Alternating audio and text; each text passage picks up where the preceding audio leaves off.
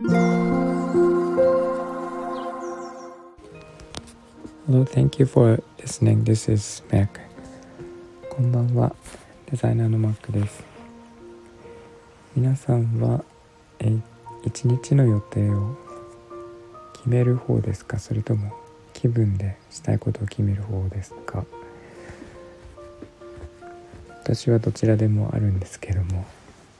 あの一日に必ずやることっていうのはやっぱりあると思うのでそれはやります。すごい短い時間で、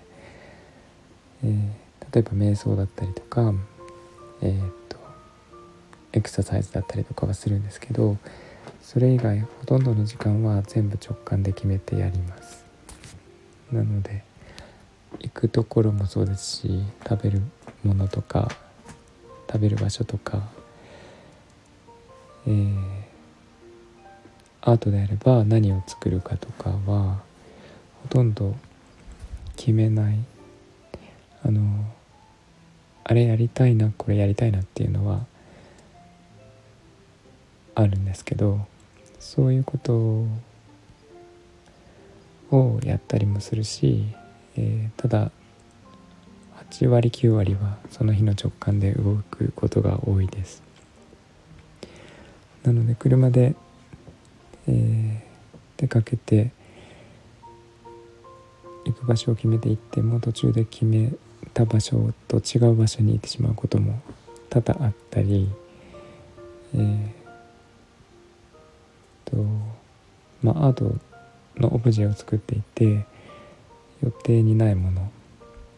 をどんどん作ってしまったりとか、えー、なんかそういうことがすごくあります。でなんかそれによって発見するものがすごいあって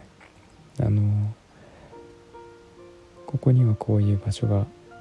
こういうところがあったんだとかこことこの道はつながってたんだとかこれは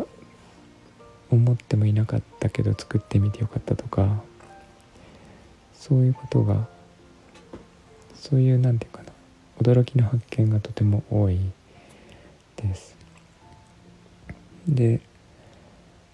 驚きの発見といえばあの一番発見が多いのが人と話をしている時人に何か自分のアイデアを伝えたりする時に、えー、発見がすごい多いですね一番多いですね。あの自分の中でモヤモヤしていることとか、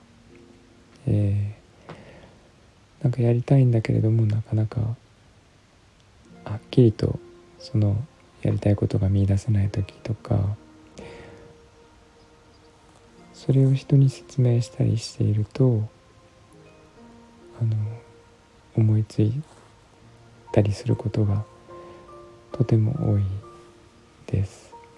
それも多分直感だと思うんですが直感が一番冴えるのが話をしている時な気がします。でえっ、ー、とこれは人と話をしている時に限らずなんですけどあの前はよくやっていたんですが自分の声を録音するっていうあの散歩しながら自分の声を録音してあの自然の中を歩いてあれこれ言いながら録音しているとすごくアイデアがはっきりしてくるっていうのがあって今ではもうあんまりやらないんですがえっ、ー、と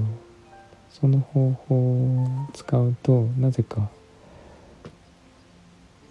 答えが出たりすることが多くてえー、今でもつい先週かな1回だけやってみましたがやっぱりいいなと思いました。あの自然の中でやるのが一番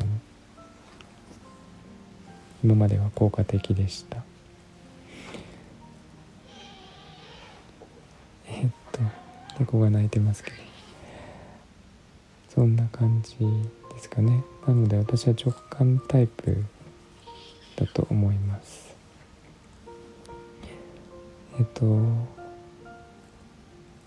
昔からそうだったと思うんですけどあの